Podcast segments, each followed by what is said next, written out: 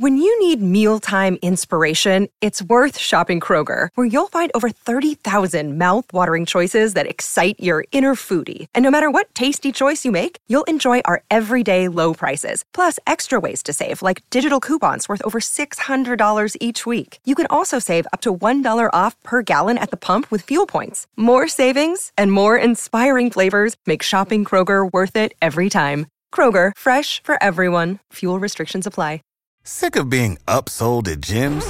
My guy, you're currently a base member. For $90 more, I can upgrade you to our Shred membership. For 130 more, you'll be a Swole member. And for just $300 more, you'll reach Sweat Platinum. At Planet Fitness, you'll get energy without the upsell. Never pushy, always free fitness training and equipment for every workout. It's fitness that fits your budget. Join Planet Fitness for just $1 down and $10 a month. Cancel anytime. Deal ends Friday, May 10th. See Home Club for details. Without the ones like you, who work tirelessly to keep things running, everything would suddenly stop. Hospitals, factories, schools, and power plants, they all depend on you. No matter the weather, emergency, or time of day, you're the ones who get it done. At Granger, we're here for you with professional grade industrial supplies. Count on real time product availability and fast delivery. Call clickgranger.com or just stop by. Granger for the ones who get it done. Dicen que traigo la suerte a todo el que está a mi lado. Y esa es mi mala fortuna. Basada en el clásico de Juan Rulfo, llega Univisión, El Gallo de Oro. Supongamos que la caponera puede inclinar la suerte a quien ella quiera. ¿Estás tardando en conquistarla? Con Lucero, José Ron y Plutarco Asa. Este gallo está cambiando la vida. En una historia legendaria de amor y azar.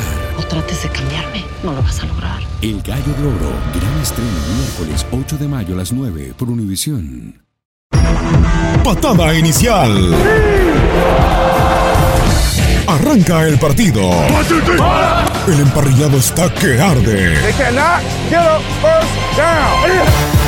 Tenemos todo lo que buscas, resultados, previas, análisis y entrevistas exclusivas sobre el fútbol americano de la National Football League. Primera oportunidad y 10 yardas por avanzar.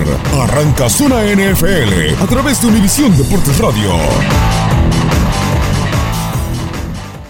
¿Qué tal? Bienvenidos al podcast de Zona NFL a través de Univisión Deporte Radio. En este micrófono los saluda Gustavo Rivadeneira para platicar de la semana 9, semana 9 que ya finalizó la segunda parte de la temporada de la National Football League. Ya no hay más invictos. Los carneros de Los Ángeles eh, pusieron a prueba a su perfección en el Superdomo de Luisiana y los Santos de Nueva Orleans y Drew Brees confirmaron por qué hoy en día son de los mejores equipos, o el mejor equipo más bien, dentro de la conferencia nacional. Perdieron en la semana uno ante los Bucaneros de Tampa Bay, pero después han ganado siete partidos de forma consecutiva. También eh, hablar del tema de las Panteras de Carolina que están teniendo un tremendo año, seis victorias, dos derrotas, eclipsados por la temporada que están teniendo los Santos de Nueva Orleans. Sin embargo, las Panteras de Cam Newton, calladitos, están haciendo un tremendo trabajo y en este, y en este podcast tendremos eh, dos invitados, uno de ellos eh, Claudio Bonus hasta Charlotte, Carolina del Norte, para hablar de estas Panteras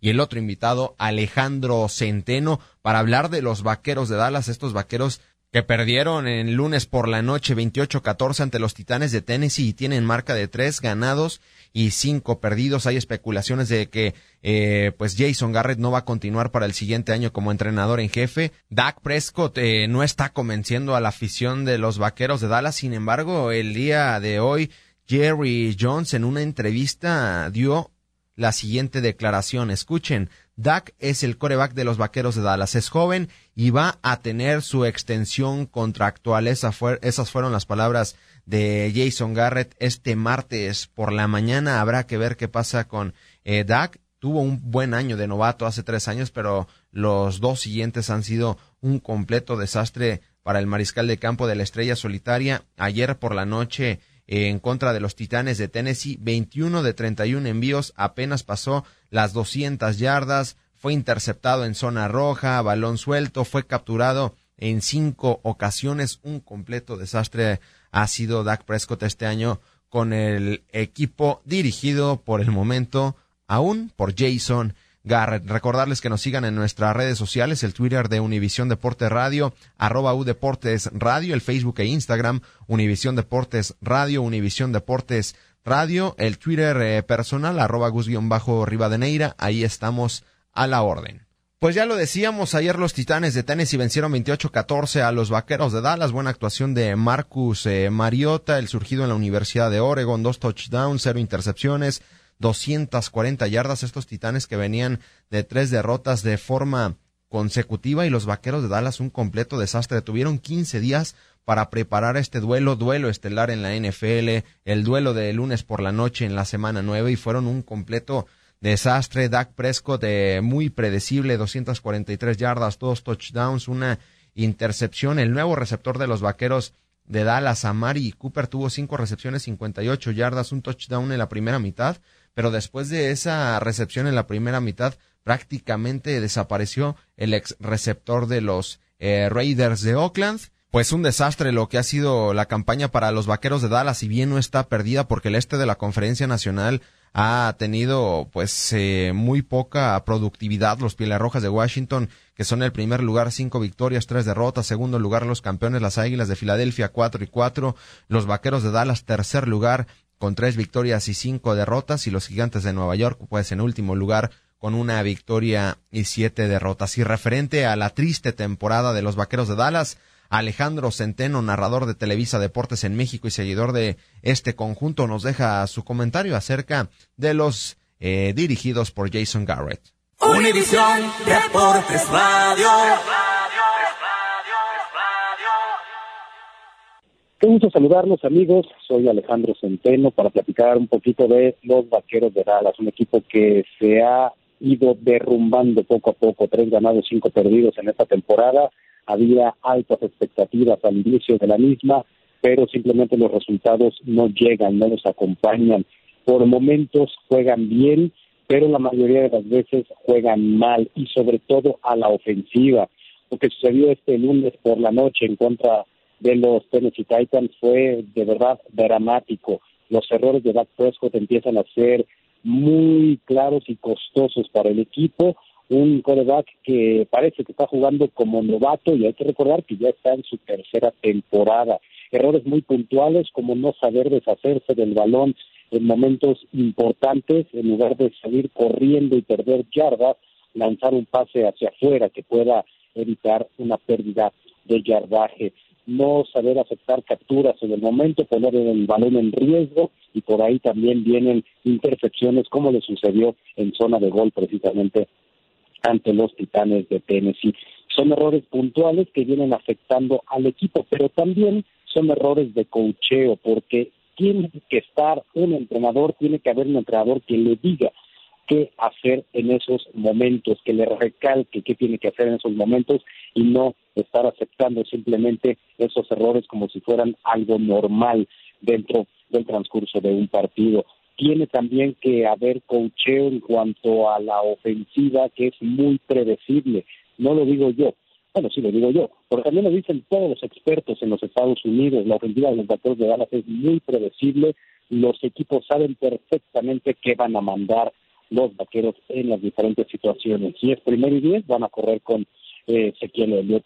Si es una segunda y corto, probablemente venga un pase después de una jugada de play action con el engaño con el propio Ezequiel Elliott. Y si es una tercera oportunidad y corto, bueno, vendrá seguramente en pase pantalla. Entonces ya las defensivas saben perfectamente qué es lo que va a mandar Dallas, un equipo que le falta imaginación a la ofensiva. Y bueno, todo esto se traduce en tres ganados y cinco perdidos, una temporada decepcionante, una temporada en la que los aficionados están muy molestos y ya quieren ver un cambio. Sin embargo, el dueño del equipo, Joe Jones, dice que no habrá cambios al menos en esta temporada, no en el transcurso de la temporada. Lo cierto es que si eh, Jason Garrett no logra meter a los Cowboys a playoffs, estoy seguro que será su última temporada como entrenador en jefe de esta franquicia que ha perdido eh, el prestigio que ha venido arrastrando, el prestigio que se ganó durante muchísimos años. Son 23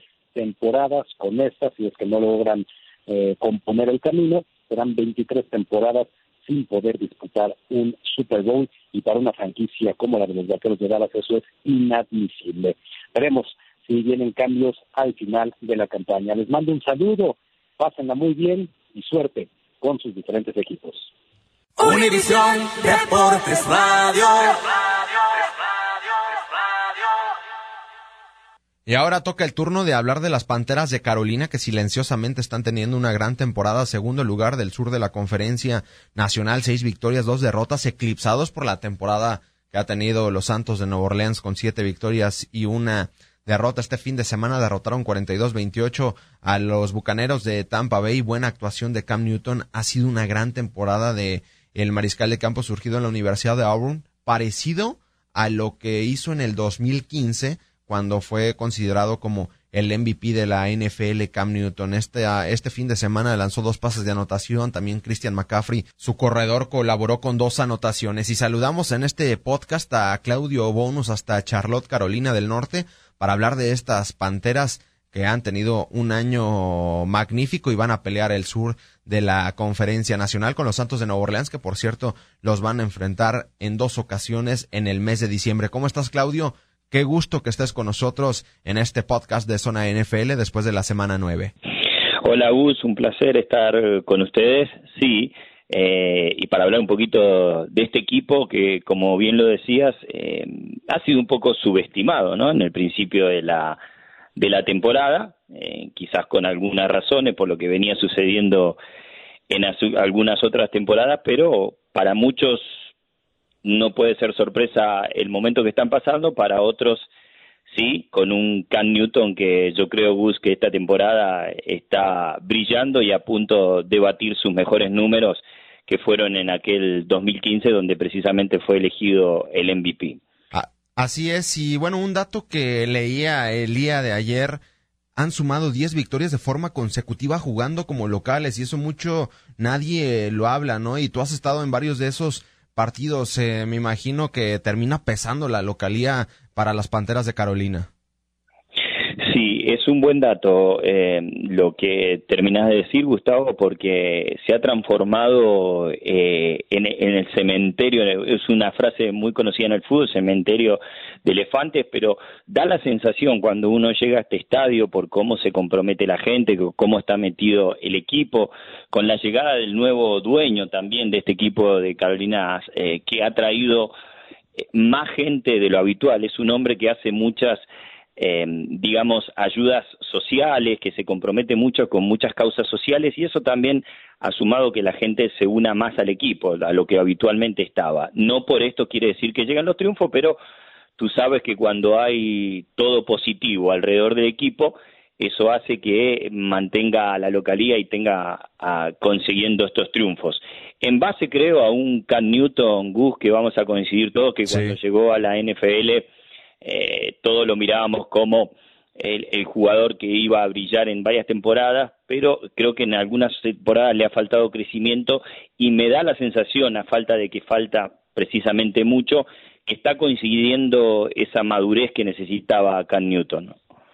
Así es, el tema de Cam Newton que el día domingo ante los Bucaneros de Tampa Bay a lo mejor no fue lo espectacular, pero fue muy certero, 247 yardas, dos pases de anotación, la temporada que está teniendo 15 pases de anotación, 1893 yardas, y bien lo decías, ¿eh? No, ha, ha sido muy parecido a la temporada de aquel 2015 donde fue MVP y además llegaron al Super Bowl. Sí, eh, rapidito, algunos datos para que veas que está muy práctica y nuestro público también sepa. En aquel 2015, cuando fue elegido el MVP, sumaba a esta altura, ¿no? De ocho juegos, sumaba 2.163 yardas totales, 343 por tierra, 19 touchdowns, 5 por tierra, 9 intercepciones, 53,7% de porcentaje de efectividad. Hoy, en lo que va del 2018, ya lleva 2.235 yardas totales. O sea que ya superó lo hecho en aquel 2015, 19 touchdowns, eh, solo cuatro intercepciones tiene. Esto es muy importante, Gus, porque Cam Newton, lo decimos, es un jugador que brilla, que hace lo mejor en un partido y en otro quizás en la temporada anterior terminaba arruinándole un juego a las Panteras. Esta diferencia en ocho juegos me parece que es clave. Había recibido nueve intercepciones en aquel 2015, a pesar de que fue el MVP, y a la misma altura en esta temporada solo tiene cuatro intercepciones, lo que habla, insisto, para mí, de la madurez que tiene Cam Newton, que antes tomaba decisiones, a mí me parece, más allá de la que le mandaba el jefe coach eh, Ron Rivera, y hacía jugadas por su cuenta. Hoy me parece que sigue al pie de la letra lo que tiene que hacer y es por eso que este equipo tiene una ofensiva muy pero muy buena.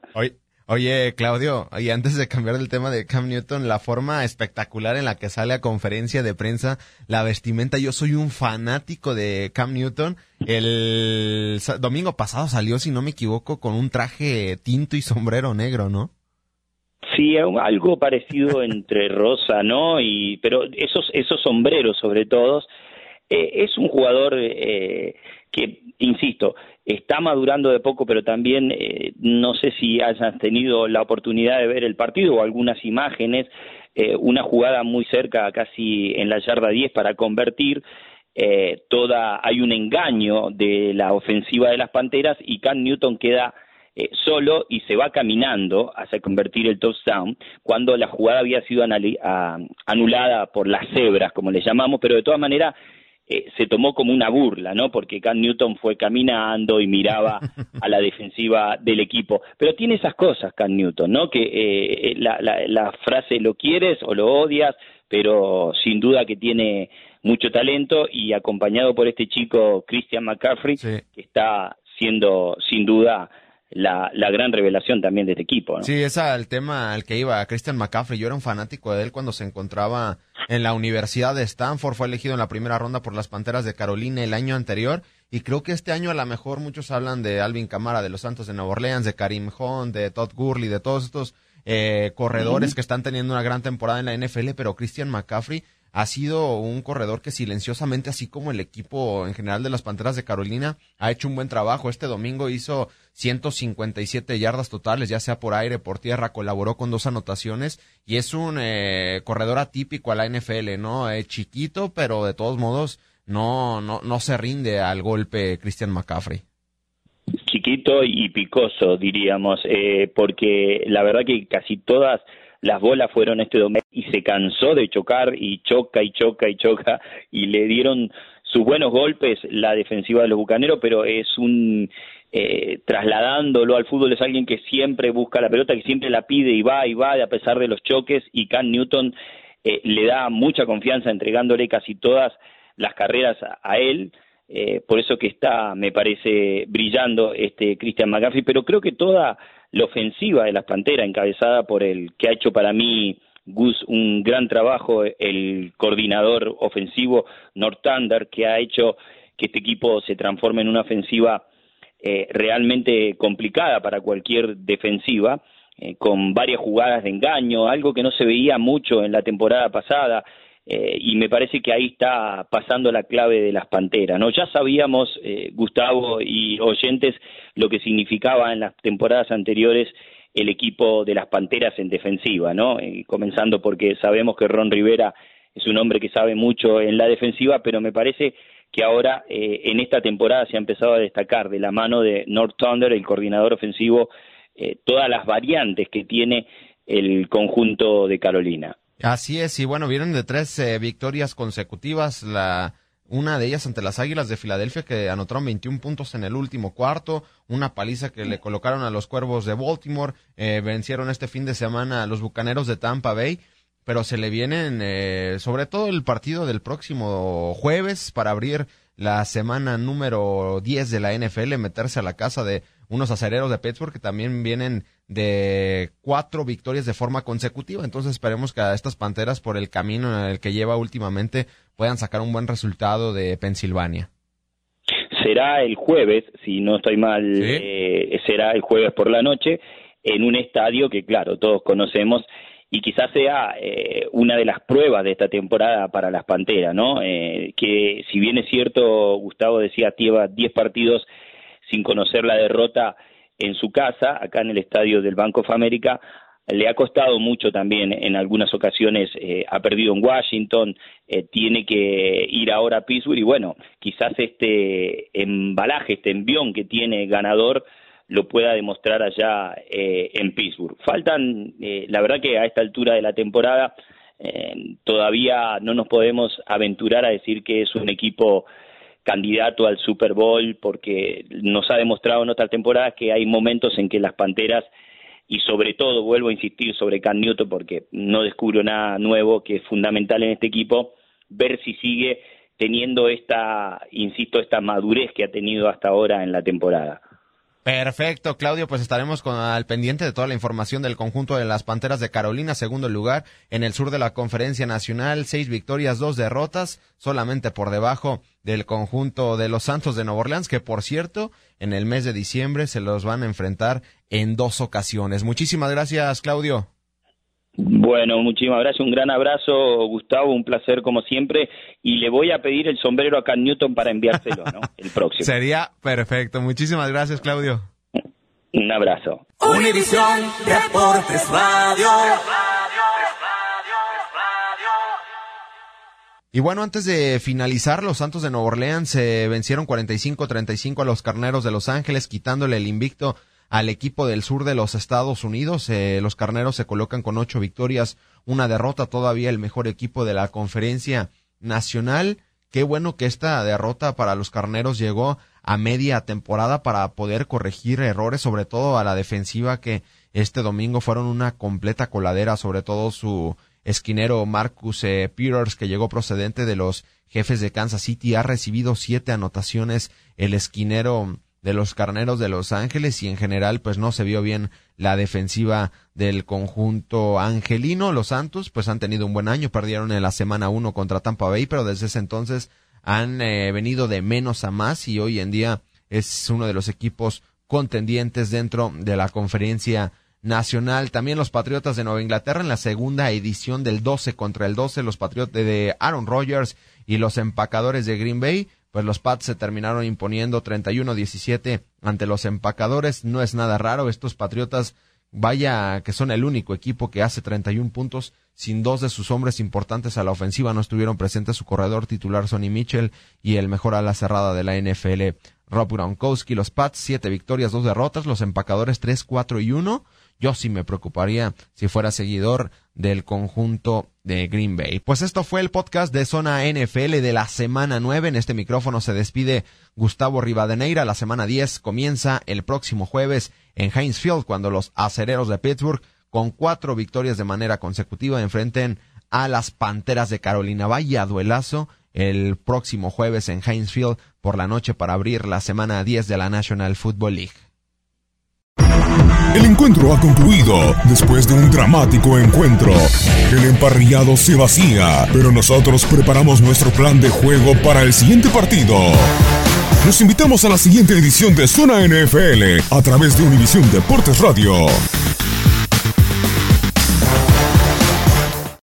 Without the ones like you, who work tirelessly to keep things running, everything would suddenly stop.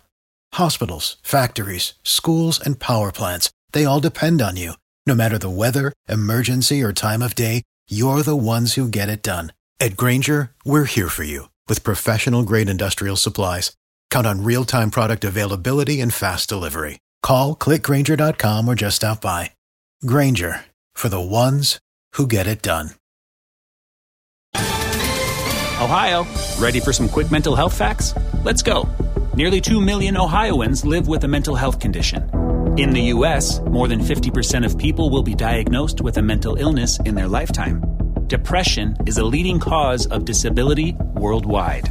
So, why are some of us still stigmatizing people living with a mental health condition when we know all of this? Let's listen to the facts and beat the stigma. Ohio, challenge what you know about mental health at beatthestigma.org. Dicen que traigo la suerte a todo el que está a mi lado. Y esa es mi mala fortuna. Basada en el clásico de Juan Rulfo, llega Univisión, El Gallo de Oro. Supongamos que la caponera puede inclinar la suerte a quien ella quiera. ¿Estás tardando en conquistarla? Con Lucero, José Ron y Plutarco Asa. Este gallo está cambiando la vida. En una historia legendaria de amor y azar. No trates de cambiarme, no lo vas a lograr. El Gallo de Oro, gran estreno miércoles 8 de mayo a las 9 por Univisión.